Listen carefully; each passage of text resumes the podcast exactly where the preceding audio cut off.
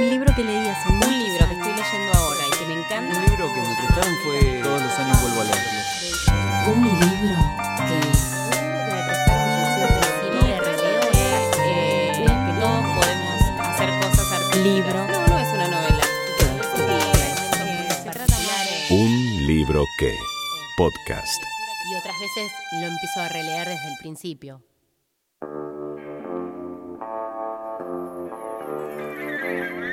Qué tendremos una tía tan temerosa de caerse de espaldas? Hace años que la familia lucha por curarla de su obsesión, pero ha llegado la hora de confesar nuestro fracaso.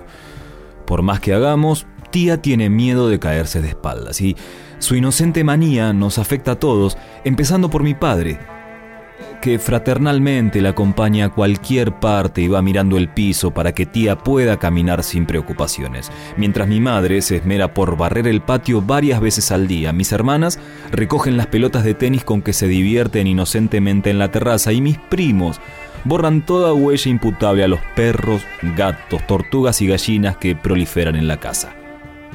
Pero todo eso no sirve de nada.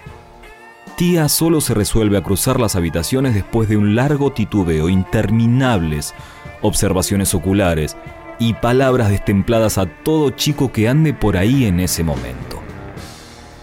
Después se pone en marcha, apoyando primero un pie y moviéndolo como un boxeador en el cajón de resina, después el otro, trasladando el cuerpo en un desplazamiento que en nuestra infancia nos parecía majestuoso y tardando varios minutos en pasar de una puerta a la otra. Es algo horrible. Varias veces la familia ha procurado que mi tía explicara con alguna coherencia su temor a caerse de espaldas. En una ocasión fue recibida con un silencio que se podría haber cortado con guadaña, pero una noche, después de un vasito de esperidina, tía condescendió a insinuar que si se caía de espaldas no podría volver a levantarse. A la elemental observación de que 32 miembros de la familia estaban dispuestos a acudir en su auxilio, respondió con una mirada lánguida y dos palabras. Lo mismo. Días después, mi hermano el mayor me llamó por la noche a la cocina y me mostró una cucaracha caída de espaldas debajo de la pileta. Sin decirnos nada asistimos a su vana y larga lucha por enderezarse mientras otras cucarachas, venciendo la intimidación de la luz, circulaban por el piso y pasaban rozando a la que yacía en posición de cúbito dorsal. Nos fuimos a la cama con una marcada melancolía y, por una razón u otra, nadie volvió a interrogar a tía.